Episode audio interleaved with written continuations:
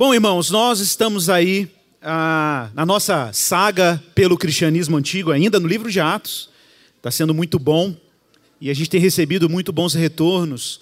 Pessoas estão sendo bem edificadas, não só aqui, né? A gente tem colocado os vídeos na internet dessa série e temos recebido muitos retornos de outros lugares do Brasil e até de fora do Brasil, de pessoas acompanhando essa série. Isso é muito bom, graças à internet, graças a Deus né, que essa palavra chegue ao máximo de pessoas. Então, você que está me ouvindo aí na internet, né, que está aí nos acompanhando no YouTube, né, a nossa equipe aí, de diaconia, de TI, aí, ó, o pessoal está brilhando aí, trabalhando muito para disponibilizar esse conteúdo para você e que você seja também abençoado e abençoada com esse conteúdo. Abra a Bíblia aí, Atos capítulo 15, verso 1.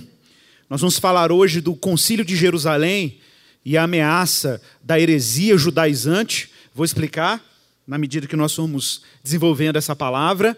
É, Atos capítulo 15, verso 1, leremos aí até o verso 31.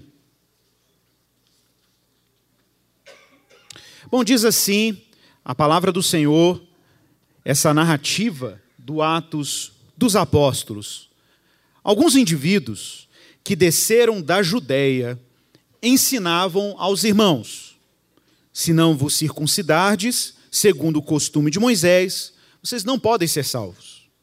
Tendo havido da parte de Paulo e Barnabé contenda e não pequena discussão com eles, resolveram que esses dois e alguns outros dentre eles subissem a Jerusalém, aos apóstolos e presbíteros com respeito a esta questão. Enviados, pois, e até certo ponto acompanhados pela igreja, atravessaram as províncias da Fenícia e Samaria, narrando a conversão dos gentios. Assim, causaram grande alegria a todos os irmãos. Tendo eles chegado a Jerusalém, foram bem recebidos pela igreja e pelos apóstolos e pelos presbíteros, e relataram tudo o que Deus fizera com eles. Insurgiram-se, entretanto, alguns da seita dos fariseus que haviam crido, dizendo: Olha, é necessário circuncidá-los e determinar-lhes que observem a lei de Moisés. Então, se reuniram os apóstolos e os presbíteros para examinar a questão. Havendo grande debate, Pedro tomou a palavra e lhes disse: Irmãos, vós sabeis que desde há muito Deus me escolheu dentre vós, para que por meu intermédio ouvissem os gentios a palavra do evangelho e crescem.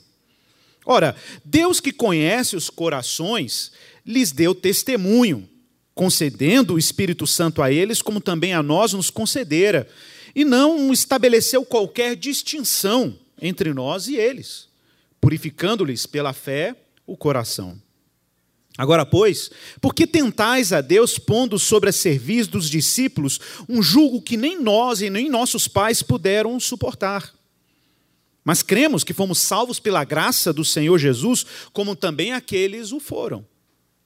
E toda a multidão se silenciou Passando agora a ouvir a Barnabé e a Paulo, que contavam quantos sinais e prodígios Deus fizera por meio deles entre os gentios.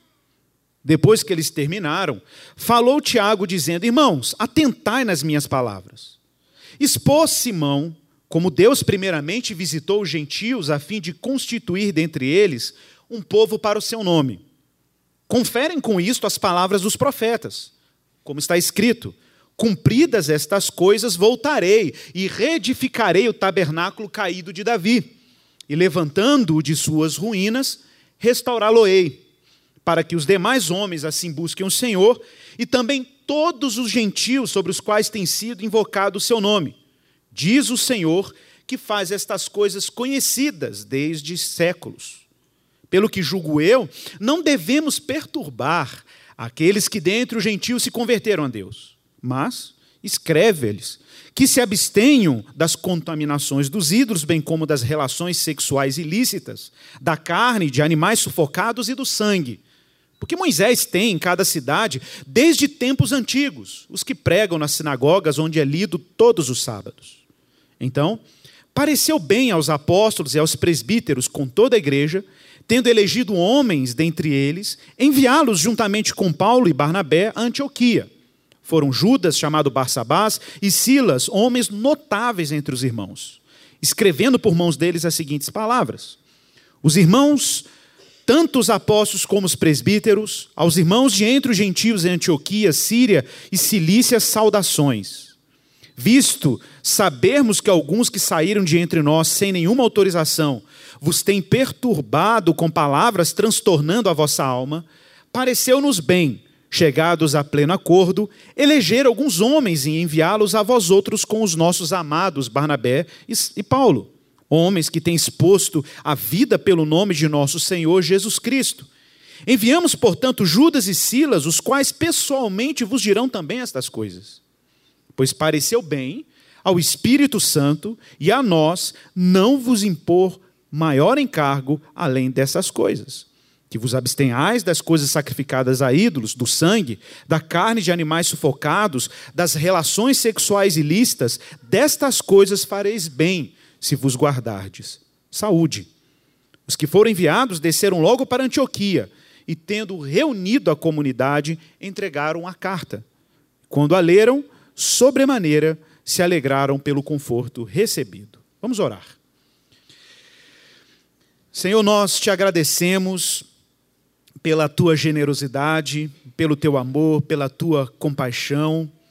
Nós pedimos que o Senhor nos ilumine e que a tua palavra penetre em nosso coração de maneira eficaz. Pai, que o Senhor nos ajude aqui a comunicar a tua palavra. É, eu preciso da tua ajuda, Senhor. Preciso do teu suporte, da tua graça, para que a tua palavra seja eficaz, para que ela penetre em mim e nos meus irmãos de maneira profunda. Que o Senhor eduque o nosso coração, para que tenhamos em ti uma fonte segura, um lugar seguro para discernirmos a tua vontade para nós. Salva o teu povo, Pai. Salva a mim também. Salva-nos, ó Pai. Pela obra de Jesus Cristo, é a nossa oração nele. Amém. Irmãos, na última, na última mensagem, que foi explorada aí o capítulo 14 até o final, né, os últimos versos, o apóstolo Paulo está aí retornando da sua primeira viagem missionária. Paulo e Barnabé estão encerrando aquela primeira incursão em que lá no capítulo 13 de Atos, eles foram enviados pela igreja do Senhor, depois de serem dirigidos pelo Espírito Santo, a proclamarem o evangelho na região da Ásia Menor. Foi uma incursão importante. Paulo e Barnabé foram ali comunicando o evangelho e edificando os santos em várias igrejas, encerraram assim a sua viagem, retornando para Antioquia, a igreja que os enviara para essa primeira missão. Chegando lá, Paulo já chega com boas notícias, afinal, Deus fez grandes sinais e prodígios, pessoas se converteram ao Evangelho, o Espírito Santo estava sendo derramado sobre os gentios, sobre não-judeus. Lembrando, irmãos, que essa era uma grande novidade para a igreja antiga. A gente acha hoje tão natural, já falei isso aqui, a gente ter uma igreja majoritariamente feita e composta por não-judeus, mas até os primeiros, primeiros séculos da igreja, metade do primeiro século da igreja cristã, a igreja era basicamente composta por uma presença majoritária e depois uma presença ainda muito expressiva de judeus, circuncidados, filhos de Abraão, geneticamente ligados à tradição judaica ou, no máximo, prosélitos. No mínimo, você tinha um cenário de uma igreja fundamentalmente judaica. A igreja primitiva, nesse momento, sequer tinha prédios próprios onde cultuar o Senhor. A maioria dos cristãos eram judeus que frequentavam a sinagoga todos os sábados e que se reuniam em horários alternativos ou em momentos alternativos para cultivarem a fé em Jesus. Porque até esse momento é esse, o contexto em que a fé cristã está emergindo, que a fé cristã está surgindo na história. Entretanto, é claro que na medida em que Deus começa a sinalizar que ele tem o interesse de alcançar os gentios, que ele tem interesse de cumprir aquilo que o próprio Jesus disse antes de subir aos céus, no primeiro capítulo de Atos, quando ele disse que o evangelho, o testemunho tinha que ser de Jerusalém, Samaria, Judéia, até os confins da terra. Depois da experiência de Pedro com Cornélio, quando Deus lhe mostra em visão um grande lençol descendo do céu, e ele, ali, naquele momento, Pedro, ainda cheio de milindres do seu judaísmo, purezas rituais, não podia se sentar com não-judeus, comer com não-judeus, se ver convencido por uma visão pelo próprio Cristo, que ele deveria anunciar o evangelho também aos gentios. E o próprio Deus dá testemunho disso quando, na casa de Cornélio, um líder italiano, um centurião gentio, é cheio do Espírito Santo, os que estavam presentes na casa também foram cheios do Espírito Santo, começaram a falar em línguas do mesmo jeito como aconteceu com os judeus no dia de Pentecoste. O que aquilo sinalizava? Sinalizava que Deus, o próprio Deus, estava dando testemunho do seu interesse e desse movimento do Espírito em direção às nações. Lembre do profeta Isaías, quando o próprio Deus disse que um dia o servo do Senhor viria, o Messias, e não bastaria para ele restaurar as tribos perdidas de Israel, mas ele seria também como luz para os gentios, como salvação até os confins da terra. É basicamente isso que Deus está fazendo aqui. Deus está habilitando gente que não era parte do povo de Deus a se tornar povo de Deus. Deus está transformando idólatras e pagãos, gente que se devotava a falsos deuses, a se aliançar com um povo escolhido de Deus por meio da obra de Jesus Cristo, que, como já falei aqui, é o israelita fiel. É, é, curioso pensar que os benefícios do pacto que Deus prometera a Abraão, lembre-se disso no Antigo Testamento, quando Abraão estava ali naquele evento dramático do quase sacrifício de Isaac no altar, e Deus disse para ele: Abraão, Abraão, e ele responde: Eis-me aqui. O Senhor, olha, porque não me negaste o teu único filho, filho que tu amas, deveras, de, de maneira elevada te abençoarei e abençoarei na tua semente ou na tua descendência todas as famílias da terra. Então, observe que a vocação católica da igreja, e aqui a palavra católica, num sentido bem literal, né, a palavra católica, aquilo que é abrangente, comum a todos, aquilo que é universal, ou seja, a missão católica da igreja, a missão de levar o evangelho a todo o universo, a todo mundo conhecido, né, essa tarefa universal da igreja estava ali, em Abraão, no chamado abraâmico já estava a semente de que Deus estenderia a sua salvação até os confins da terra. Porque no final das contas, Deus não está apenas redimindo Israel, o povo étnico, do exílio, da diáspora, do cativeiro. Deus está salvando o Adão disperso, a Eva dispersa, que foram expulsos do jardim e dispersos numa realidade completamente alienada de Deus em que as pessoas viviam suas vidas de forma autônoma e Deus está trazendo o homem de volta para casa. O grande mistério é que Deus está usando Israel, e particularmente um israelita fiel, que guardou os termos da aliança, que é Jesus, para fazer com que as nações sejam reconciliadas com Deus e a promessa abraâmica chegue até os confins da terra. Essa era a proposta. E o final de Atos, capítulo 14, verso 27, é, Paulo diz o texto claramente que quando eles chegaram, a igreja estava reunida em Antioquia, e Paulo deu aquele relatório claríssimo: Deus anda fazendo coisas extraordinárias entre os gentios. Mas, como já falei, uma parcela muito expressiva da igreja ainda era judaica. Os apóstolos eram judeus, todos eles. E ainda mais, o coração da igreja, nesse momento histórico, está claramente transicionando de Jerusalém para Antioquia.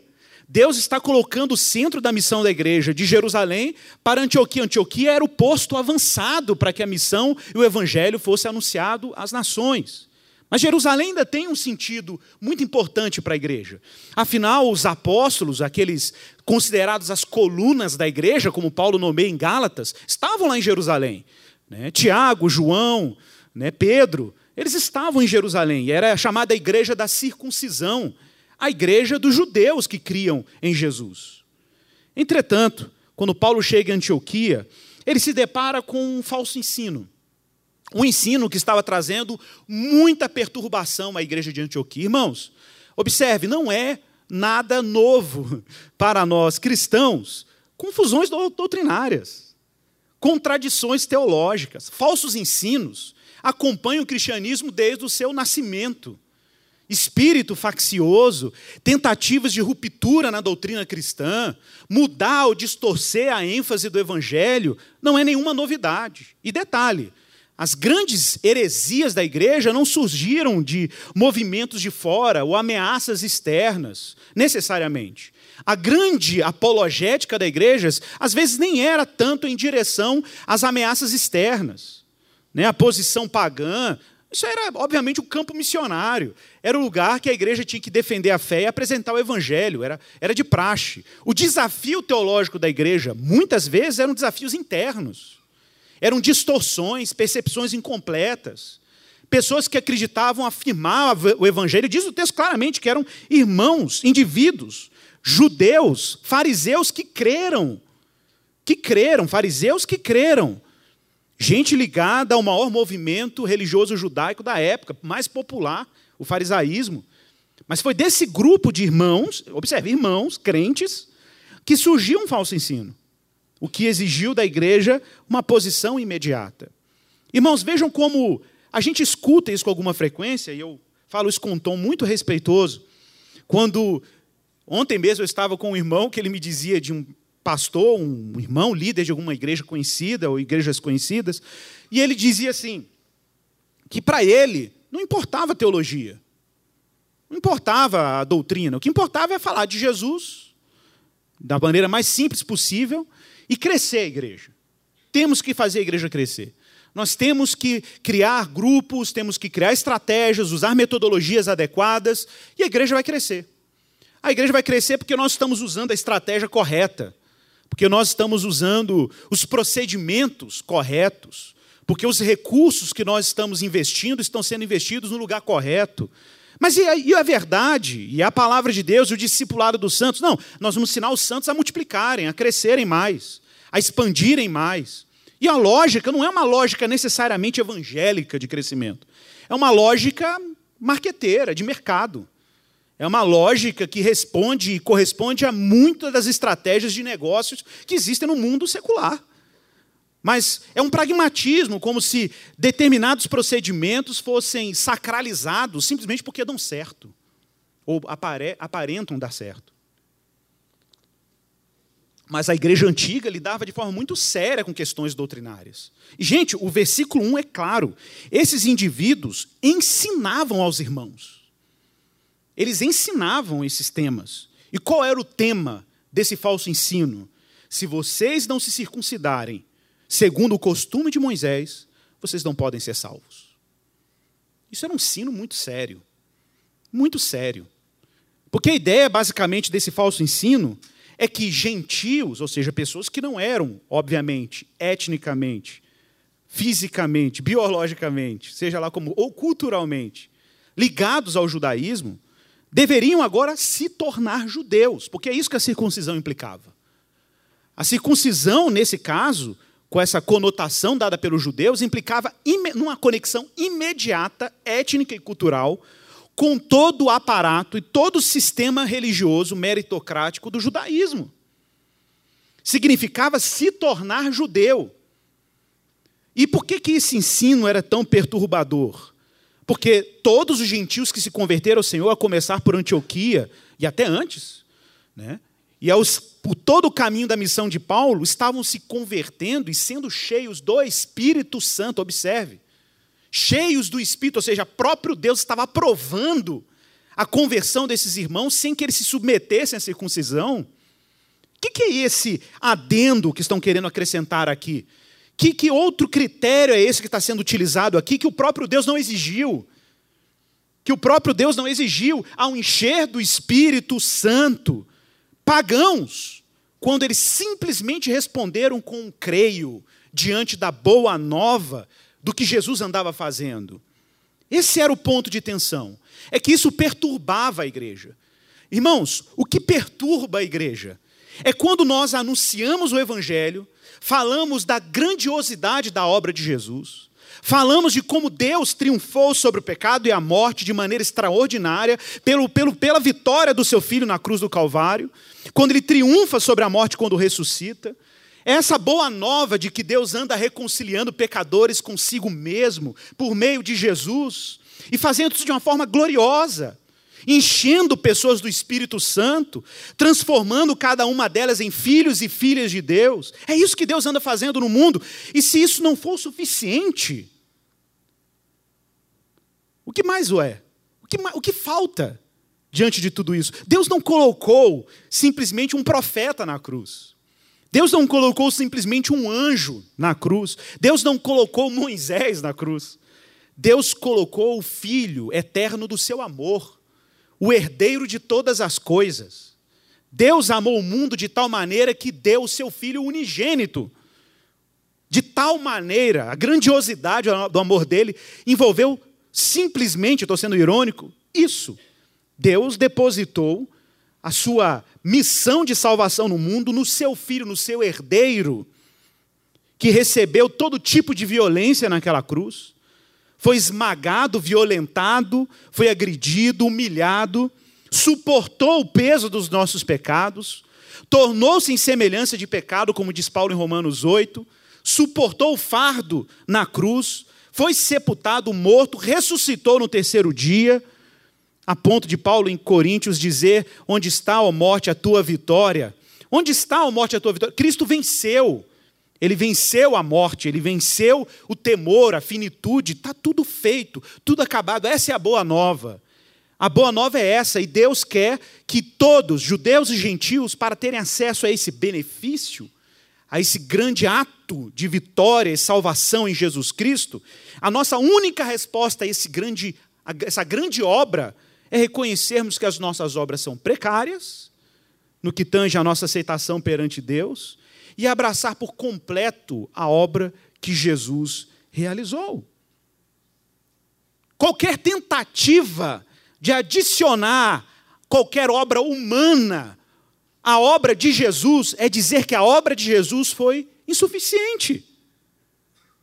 Irmãos, por isso que o legalismo, e por isso que seitas judaizantes, por isso que movimentos religiosos, por isso que determinadas expressões religiosas, que tentam o tempo inteiro colocar uma tensão moralista sobre os cristãos, como se a salvação do cristão estivesse de alguma maneira condicionada ao desempenho religioso dele, é algo tão vulgar em termos bíblicos e cristãos. Porque ele acaba, no zelo moralista, diminuindo o tamanho da obra de Jesus. Isso não é uma novidade, gente. Lutero está lá encrencando com todo o sistema eclesiástico da igreja romana por causa desse problema.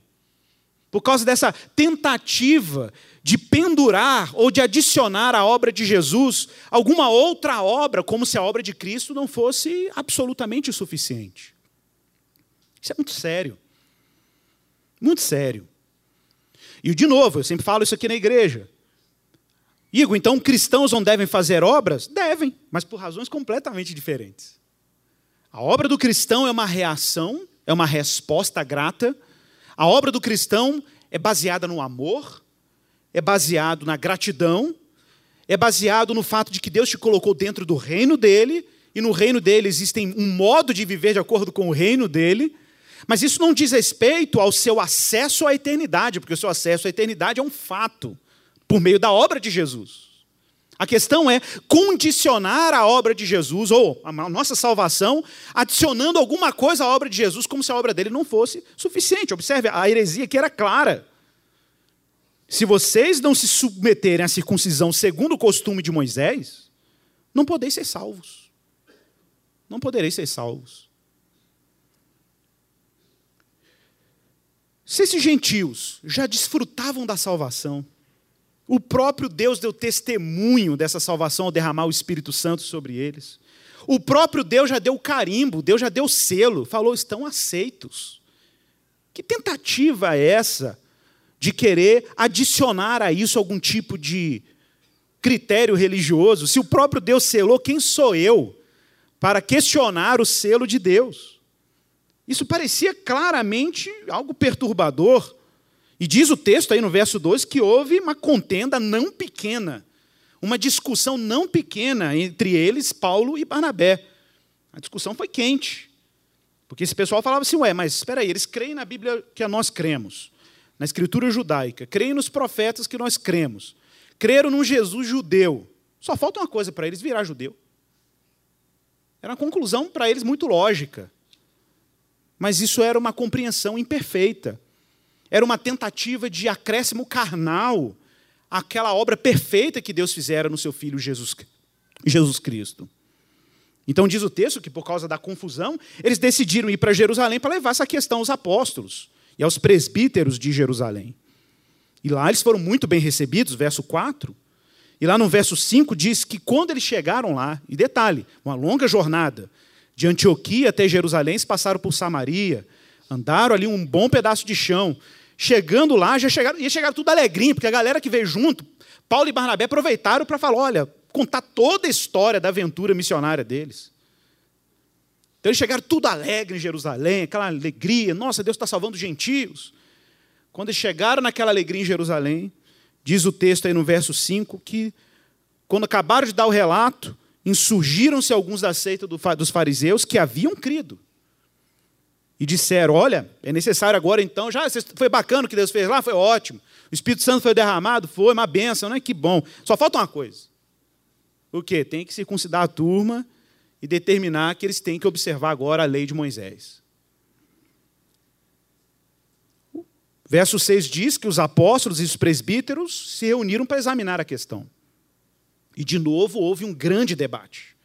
Está aí no verso 7. Pedro, então, se posiciona imediatamente. Pedro diz aí no verso 7, ele se levanta e diz: Irmãos, vocês sabem da história. Deus me escolheu dentre vós para que, por meu intermédio, os gentios ouvissem a palavra do Evangelho e crescem. Praticamente está fazendo aqui uma recapitulação da experiência com Cornélio, lá em Atos capítulo 10. Nós já falamos disso aqui. E ele ainda reforça, ele foi testemunha disso, de que o próprio Deus, verso 8, lhes deu testemunho. Como que Deus deu testemunho dessa obra? Quando lhes concedeu o Espírito Santo, do mesmo jeito que nós recebemos, nós judeus e não estabeleceu distinção alguma, nenhuma distinção. Pedro estava bem convencido depois da visão lá do lençol descendo do céu, que não havia nenhuma distinção, que ele não podia considerar comum ou imundo nenhum gentio, porque Deus criou todas as criaturas humanas para a sua glória. Agora, pois, por que tentais a Deus, pondo sobre os discípulos um jugo que nem nós e nem nossos pais podemos suportar? Mas cremos Atenção agora, verso 11, que fomos salvos pela graça do Senhor, assim como eles também foram. Observe, o texto é claro. Como os gentios tiveram seus corações purificados? Pela fé. Verso 9. Pela fé. Quem está dando testemunho? O próprio Deus está dando testemunho. Então, observe que está tudo montado. O cenário está todo construído. Deus já vinha dando evidências do seu alto compromisso em fazer com que os gentios abraçassem a fé no Evangelho. Mas o que torna tudo muito complexo aqui, meus irmãos, é justamente isso. É porque é uma tentativa, um esforço intencional de se colocar aqui numa religião das obras. Olha, o judaísmo é extremamente complexo em termos das suas práticas religiosas. Dentre as coisas difíceis do judaísmo, existem as chamadas leis de purificação, rituais, que são extremamente difíceis, cheias de nuances e detalhes. Falei sobre isso aqui quando Pedro esteve na casa de Simão, o curtidor, que Pedro entrou num ambiente completamente complicado para um judeu. Primeiro, porque ele era um curtidor. Isso significava que aquela casa vivia cheia de carne de animais e couro de animal. Isso já era um problema ritual muito grave para um judeu. Já haviam outros problemas, porque comer na casa de um gentil significava comer comida que os judeus chamam de trefá, comida impura, não é comida kosher. Né? Não é comida kosher. Como é que um judeu come na casa de um gentil? Se os gentios não seguem uma série de procedimentos na obtenção do alimento, no preparo do alimento, na purificação das mãos para fazer o alimento. Então, sentar-se com o gentil ou estar junto com o gentil significava entrar num contexto de alta vulnerabilidade religiosa. Tornar-se judeu, um gentil tornar-se judeu, significava então, no final das contas, de que se não abraçasse, o gentil não abraçasse uma identidade claramente judaica, eles não seriam salvos. Mas é claro, a gente vai ver isso daqui a pouco em Paulo, que Deus mesmo criou um atalho para tornar viável a salvação dos gentios. Qual foi o atalho? O negócio estava lá em Abraão. O negócio é que para os gentios serem salvos, só precisou de um filho de Abraão ser leal aos termos do pacto, tanto abraâmico quanto mosaico, e tornar isso disponível às nações. Já falei isso aqui também, que a nossa salvação não foi um truque de mágica.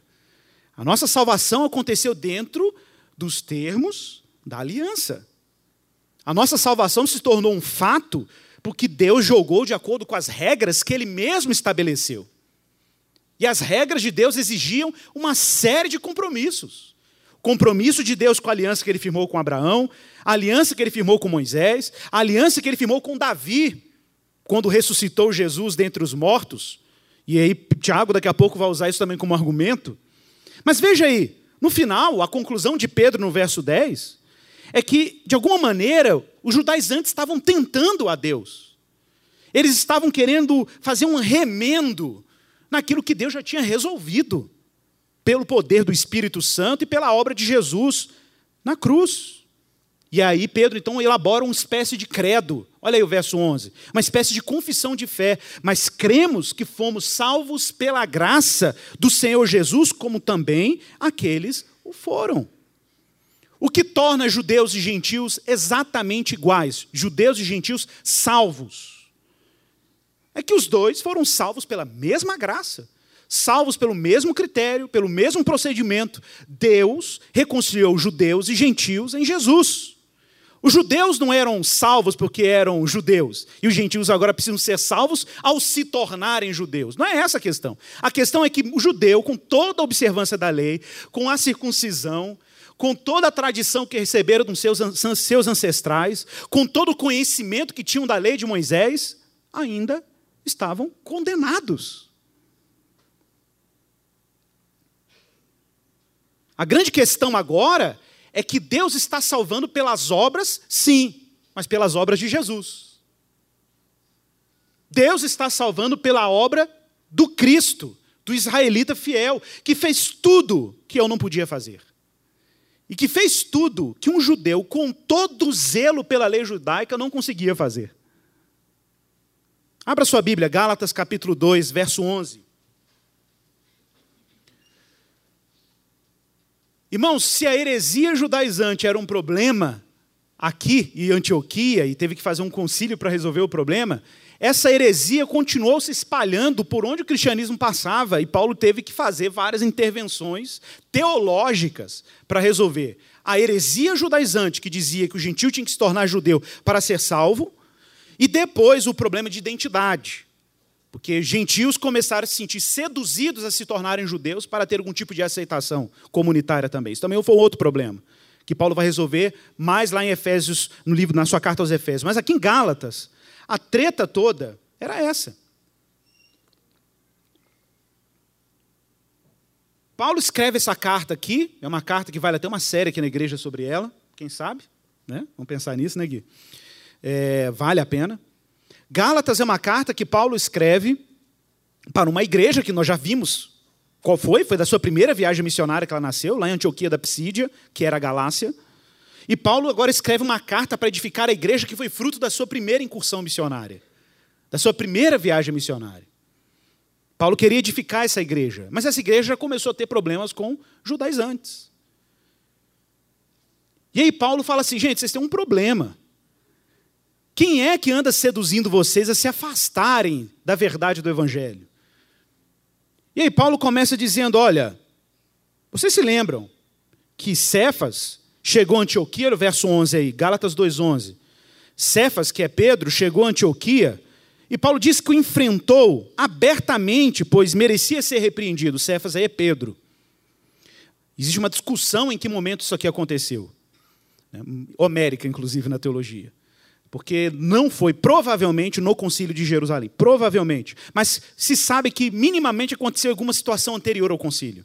Porque Pedro se posiciona no concílio de forma muito sóbria muito clara a respeito daquelas questões todas envolvidas aos gentios na igreja. Mas parece que Pedro chegou com aquilo ali meio amaciado e resolvido no concílio, porque ele já tinha passado por um processo de admoestação direta por parte de Paulo. Paulo já tinha exprimido Pedro na parede por algumas faltas de clarezas teológicas. Pedro, gente, demorou a entender as coisas. Mesmo com a visão lá, mesmo com tudo, ele ainda tinha algumas tentações ao longo desse trajeto. Porque ele era muito próximo da chamada igreja da circuncisão. Mas veja o que ele vai dizer aí, Paulo. Paulo diz que claramente que Pedro, Cefas, merecia ser repreendido. E por que razão? Porque antes de chegar alguns da parte de Tiago, Tiago, apóstolo de Jerusalém, ou seja, judeus, ele estava comendo com gentios. Então Pedro estava lá de boa, comendo com gentios. pelo jeito, superou a pira da purificação ritual, estava junto com os irmãos gentios, partia o pão com eles, comia a mesa da comunhão com eles. Mas quando essa comitiva judaica chegou da parte de Tiago, Cefas se foi se retirando e se separando deles, por temer os que eram da circuncisão. Então Pedro, de alguma maneira, foi coagido, constrangido pela presença dos seus correligionários judeus que criam. Então ele ficou constrangido, foi se afastando, falou assim, eu vou voltar para minha turma aqui, né? Porque vai que eles vão pensar mal de mim aqui comendo com esses pagãos. Ih, deve estar tá comendo um porquinho ali, olha o torresmo no prato dele.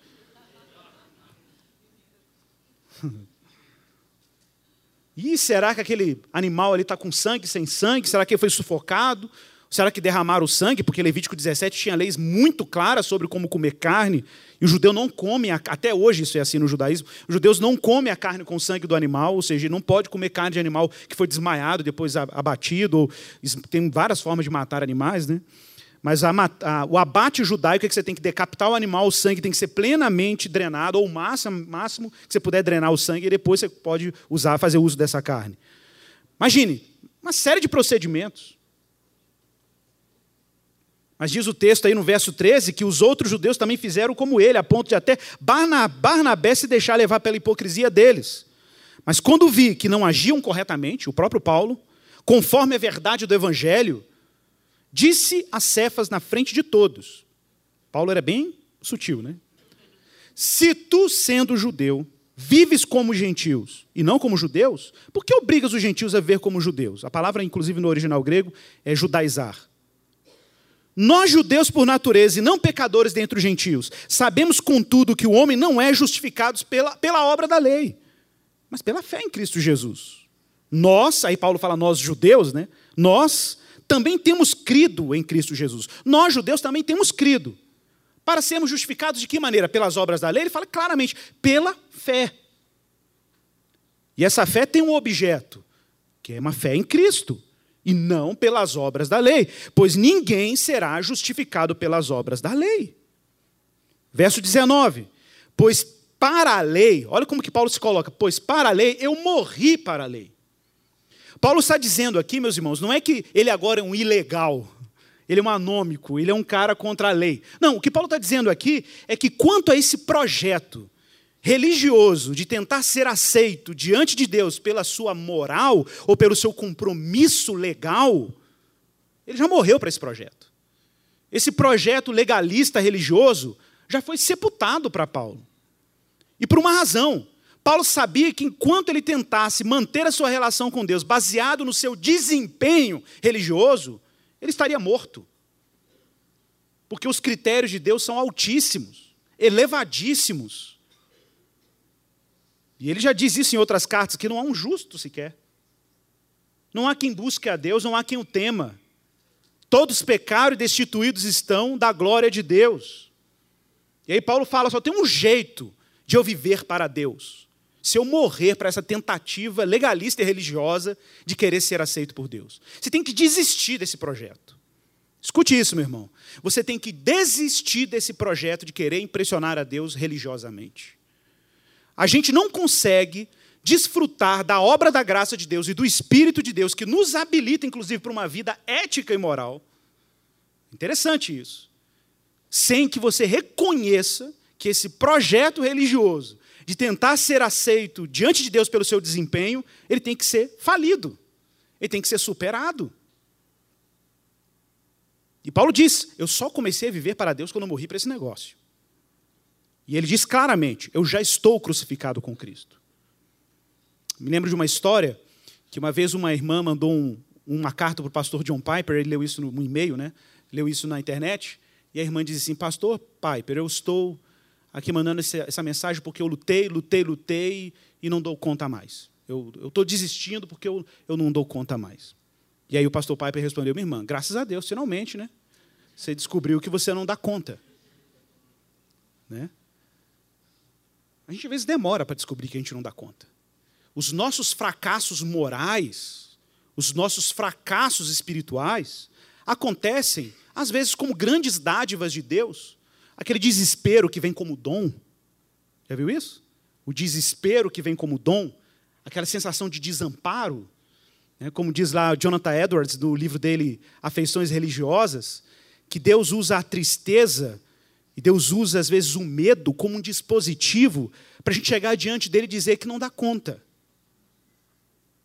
Que você não dá conta. E ele está o tempo inteiro te convencendo que você não dá conta.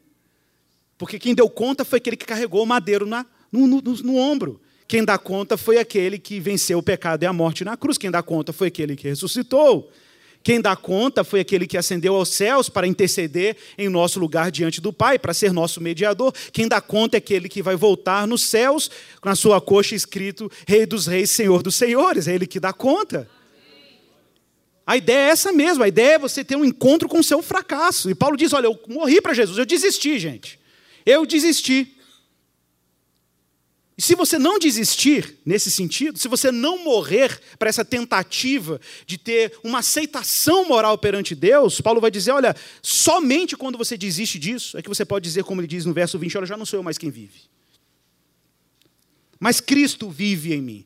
E essa vida que agora eu tenho no corpo, eu vivo por uma razão, não é pelo meu, meu desempenho, eu vivo pela fé no Filho de Deus que me amou e se entregou por mim. O tema da fé é claro aqui em Pedro, o tema da fé é claro aqui em Gálatas. O que é fé, gente? Fé não é simplesmente, sabe, uma aceitação intelectual. Tipo assim, eu acredito intelectualmente que Jesus morreu. Não, isso não é suficiente. Fé, meus irmãos, é uma confiança inteira de que Jesus dá conta de você. Jesus dá conta de você. Como dizia o Schaefer, é chegar diante de Deus de mãos vazias, vulnerável, morreu para o projeto religioso. Olhou para Jesus e falou: Ele dá conta de mim. Ele me carrega. Ele me sustenta.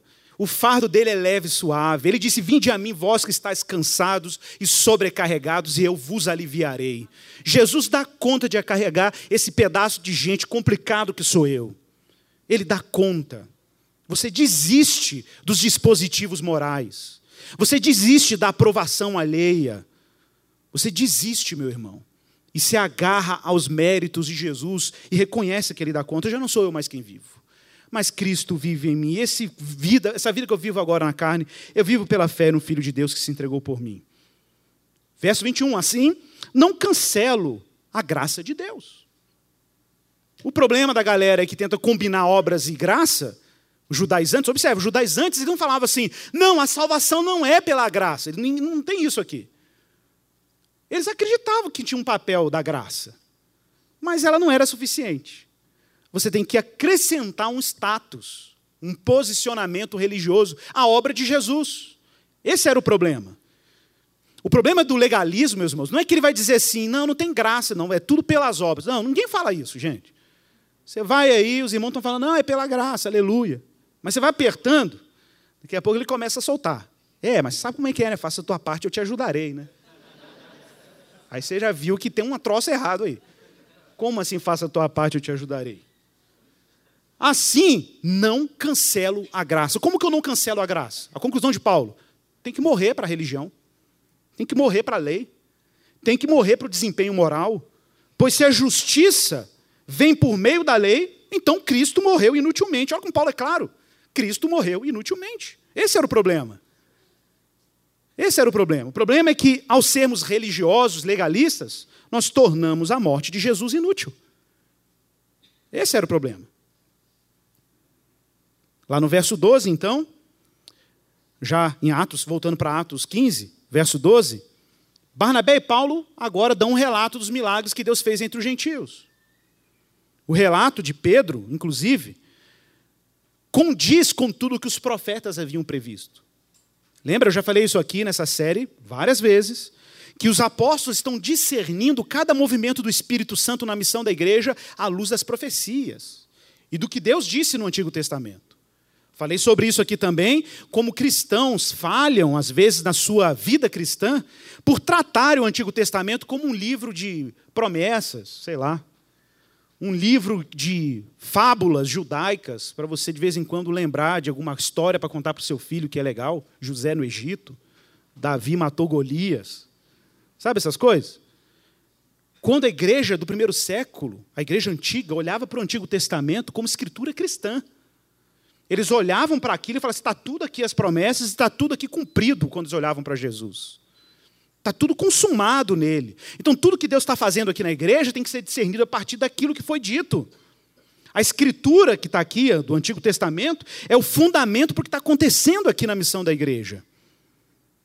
E o próprio Tiago, o apóstolo, se levanta e ele retoma a narrativa de Pedro e de Paulo e diz: Olha, Deus primeiramente visitou os gentios, verso 14, a fim de constituir dentre eles um povo para o seu nome. E aí ele cita Amós, capítulo 9, profeta Amós que diz o seguinte: olha aí no verso 16: Cumpridas estas coisas, voltarei e reedificarei o tabernáculo caído de Davi, levantando de suas ruínas, restaurá-lo-ei, para que os demais homens busquem o Senhor e também todos os gentios sobre os quais tem sido invocado o seu nome, diz o Senhor, que faz estas coisas conhecidas desde séculos. Que legal esse texto. Porque o texto, a profecia de Amós tem dois blocos. O primeiro, Deus vai reedificar o tabernáculo caído de Davi.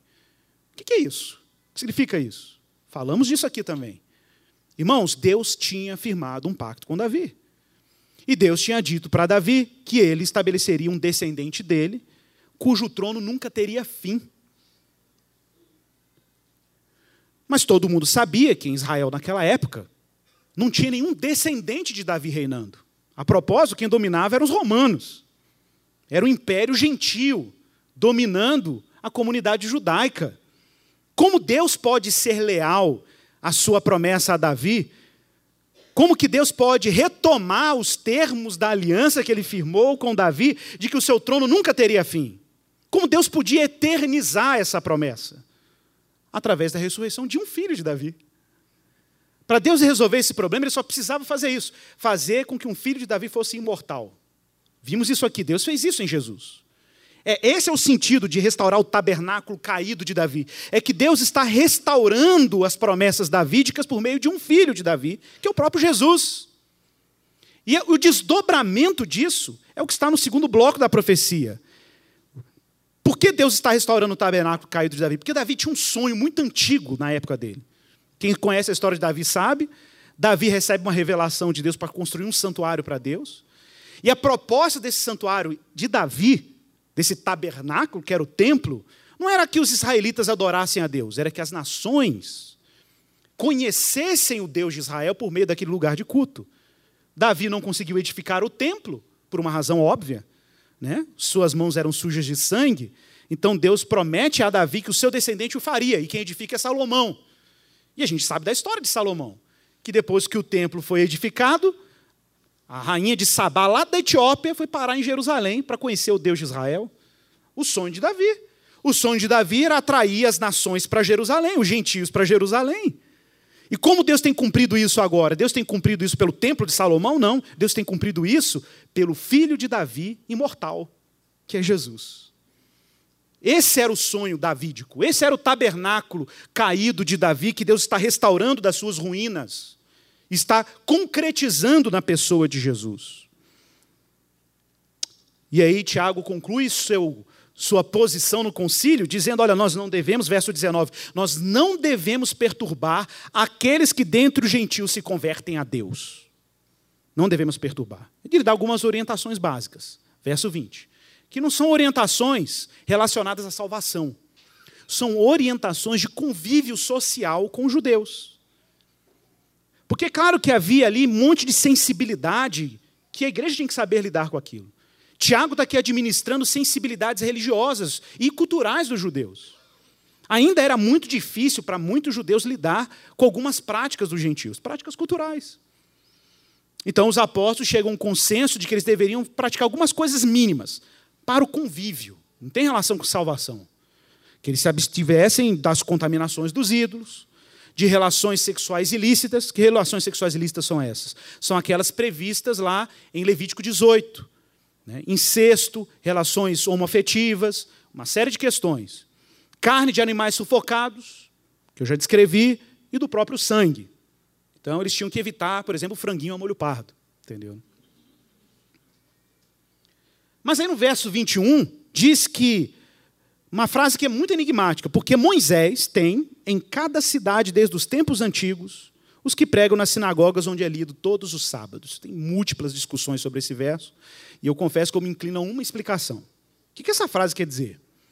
Essa frase quer dizer que se os gentios quisessem um pouco mais de informação sobre como eles deveriam conviver com os judeus, isso era claramente acessado em todas as sinagogas que existiam no mundo antigo. A gente havia sinagoga espalhada para fora de Israel em tudo quanto é canto. Né? Na época de Paulo já existiam comunidades judaicas até na Espanha, imagine, que era o extremo do mundo antigo. Né? Então você tem registros, inclusive arqueológicos, de sinagogas nessas regiões, muito antigas, algumas anteriores até o próprio Jesus. Então, observe, já existia todo um aparato, uma provisão divina em espalhar sinagogas pelo mundo antigo, inclusive para pavimentar o evangelho. Porque, gente, falar do evangelho para gentios fora do contexto da sinagoga era complicadíssimo. Por quê? Você fala de Messias, você fala de Cristo, filho de Davi. Olha quanta coisa que eu falei aqui já hoje. Filho de Davi, lei alimentar, profeta, Abraão. Imagina você chegando lá no Areópago, como Paulo fez em Atos 17, vai falar desse negócio. O que, que é? Ressurreição? Jesus? O que é isso? O pessoal não sabe, não. Por isso que os primeiros gentios que se convertem ao Senhor são tementes a Deus. O que, são tementes a Deus? Gentios, pagãos, que foram atraídos pelo Deus de Israel e iam à sinagoga, mas não se convertiam ao judaísmo. Esses foram os primeiros gentios alcançados pelo Evangelho. E depois o Evangelho foi se expandindo também ao universo pagão, o que exigiu, inclusive, da igreja muita habilidade apologética, filosófica, para traduzir a linguagem de Sião para a linguagem de Atenas. A linguagem de Jerusalém para a linguagem dos gregos. Custou, deu muito trabalho. Muito trabalho apologético, filosófico, missionário, enfim. Mas a ideia é essa. A ideia agora é que Deus está abrindo o universo de possibilidades para os gentios que estão sendo salvos em Jesus, mas para que haja uma boa comunhão entre judeus e gentios, é necessário que os gentios andem dentro de determinadas normas, normas de convívio. Claro que algumas delas têm implicações éticas, mas que seriam trabalhadas pelo próprio discipulado dos apóstolos, como a gente vê nas cartas questões de ordem sexual, questões alimentares. Paulo discute isso lá em Romanos 14. Nenhum problema, mas isso é parte do programa. Mas, inicialmente, essa é a orientação básica. Caminhando para o final. Caminhando para o final. Diz o texto aí no verso 22 que pareceu muito bem aos apóstolos, presbíteros e a toda a igreja que agora enviasse esses irmãos que estavam em Jerusalém com uma carta escrita com toda essa discussão, com toda essa deliberação, essa decisão aos irmãos gentios de Antioquia. O que é curioso pensar, meus irmãos, é a maneira como Deus constrói a autoridade da igreja. Isso é muito legal de pensar. É que, se você observa o texto, o texto diz que pareceu bem, verso 28, pareceu bem ao Espírito Santo e a nós. Olha como o texto é estruturado. Pareceu bem ao Espírito Santo e a nós. Aí você podia falar, não podia falar só o Espírito Santo, não? Tinha que botar esse nós aí? Tinha. Porque Jesus, lá em Mateus, capítulo 18, quando estava treinando os discípulos, disse para os discípulos que tudo que eles estabelecessem no céu, tudo que eles, a porta que eles abrissem na terra seria aberta no céu e vice-versa. O Senhor já tinha dado uma credibilidade, uma autoridade aos apóstolos, para, em cooperação com o Espírito Santo, deliberarem decisões que não eram, às vezes, muito claras. Não tinha nenhum texto claríssimo no Antigo Testamento falando de como lidar com gentios na igreja. Eles tiveram que deliberar e decidir isso a partir da revelação das Escrituras, da obra do Espírito Santo e da autoridade apostólica que eles receberam do próprio Jesus. Era uma decisão complicada, eles tinham que resolver isso. Jesus diz também lá em Mateus 18, na instrução dele aos discípulos, né, no verso 20, na verdade, 18, 20, porque onde estiverem dois ou três reunidos em meu nome, ali estou no meio deles. E foi exatamente o que aconteceu no concílio. Haviam mais de três reunidos no nome dele. E Jesus estava ali conduzindo a sua igreja. Irmãos, a igreja de Jesus às vezes tem que tomar decisões que não são claramente prescritas na Bíblia.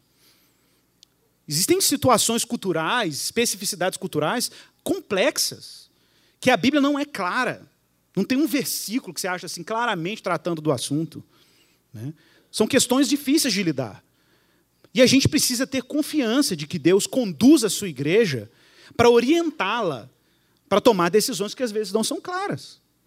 Deus encarrega a igreja, os presbíteros da igreja, o conselho da igreja, os anciãos, os presbíteros, para deliberar decisões que às vezes não são claríssimas. Por exemplo, a gente não tem textos claríssimos sobre violência contra a mulher como lidar com a violência contra a mulher na igreja, é um problema sério. E que nós, pastores, às vezes lidamos na igreja. E a gente precisa deliberar uma decisão sobre isso. A gente vai recorrer à Lei Maria da Penha, vai recorrer o que tiver que recorrer. Mas não pode homem bater em mulher. Está errado. Isso é moralmente errado, biblicamente errado, por uma série de inferências que nós tiramos das Escrituras: dignidade humana, respeito ao próximo, o papel que o homem tem de amar a sua esposa e protegê-la. Daí nós inferimos que a violência contra a mulher é uma contradição a esses termos. Mas existe um versículo claro falando sobre isso na Bíblia? Explicitamente não tem. Então a gente tem que deliberar a partir de um monte de versículo que tem na palavra de Deus, textos, né, princípios da vida, e aí você tirar uma decisão sobre esse tema. Complexo, mas é a tarefa da igreja. É a tarefa do presbitério da igreja deliberar sobre essas coisas. E, finalmente, eu queria fechar aqui essa reflexão, porque quando essa carta chega aos nossos irmãos lá de, Antioquia, no verso 31, disse que aqueles irmãos foram, se alegraram e se sentiram confortáveis. Eles viram um consolo. Porque quando a igreja, gente, é governada pelo Espírito, e quando a igreja é governada pela vontade de Deus, isso produz consolo nas decisões. A igreja se, se encontrou consolada. Mas abra aí de novo, voltando para Gálatas 3, para encerrar, verso 1. Veja como Paulo é duro com alguns irmãos lá de Gálatas. Alguns irmãos Gálatas, né, da Galácia, que eram considerados por Paulo insensatos, porque estavam abrindo porta para a doutrina judaizante. Veja aí, Gálatas 3:1. Paulo diz assim: "Ó Gálatas insensatos, quem vos seduziu? Não foi diante de vós que Jesus Cristo foi exposto como crucificado? Olha como Paulo é claro. Não foi para vocês que eu anunciei o Cristo crucificado, aquele que abraçou por inteiro a vontade do Pai na cruz? É isso que Jesus está dizendo. É Paulo está dizendo. É só isso que quero saber de vós. Olha a pergunta de Paulo. Foi pelas obras da lei que você receberam o Espírito ou pela fé naquilo que ouvistes? Sois tão insensatos assim, a ponto de, tendo começado pelo Espírito, estar agora vos aperfeiçoando pela carne?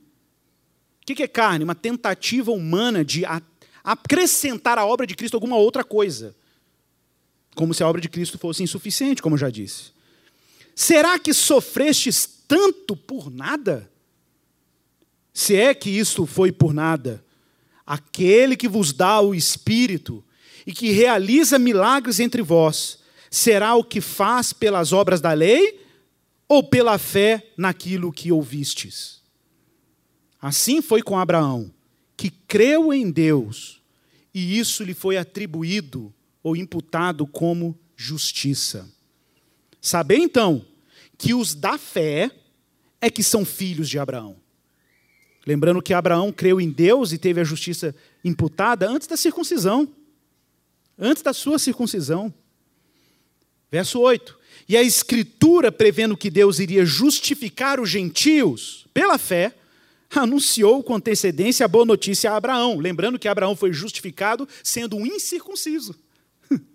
sendo um incircunciso. Sendo alguém que não era circuncidado. E Deus fez isso de antemão com Abraão. E Paulo vai dizer: dessa maneira, foi prometido: em ti uma referência a Gênesis 22, serão abençoadas todas as nações. Desse modo, os da fé, os da fé, são abençoados juntamente com Abraão, homem que creu. É isso, meus irmãos. Homem que creu. O que nós precisamos? De fé. Ah, Igor, minha vida está capengando. Creia. Abrace. Se aproprie por inteiro por inteiro, sem reservas, da obra de Jesus. É só isso, meu irmão, e tudo isso. Abrace por inteiro a obra de Jesus. Não tente adicionar nada a esta obra. Qualquer tentativa de anexar outra obra que não a de Cristo, a sua salvação, implicará no cancelamento da graça de Deus. Implicará na anulação da obra de Jesus. Implicará, inclusive, num movimento divino para te convencer de que a obra do filho dele é suficiente e que essa glória ele não divide com ninguém. Porque essa glória é só dele. A glória da sua salvação, meu irmão, é só de Deus em Jesus Cristo. Vamos orar. Pai, em nome de Jesus, nós reconhecemos no teu filho, na obra consumada dele, quando ele foi para o Calvário e disse que estava consumado, que aquilo foi perfeito. Aquilo era tudo o que precisávamos. A obra de Jesus é suficiente para que nossos corações sejam reconciliados, nosso coração seja conquistado pelo Senhor. Pai, captura a nossa consciência, a nossa confiança para quem Tu és, Senhor.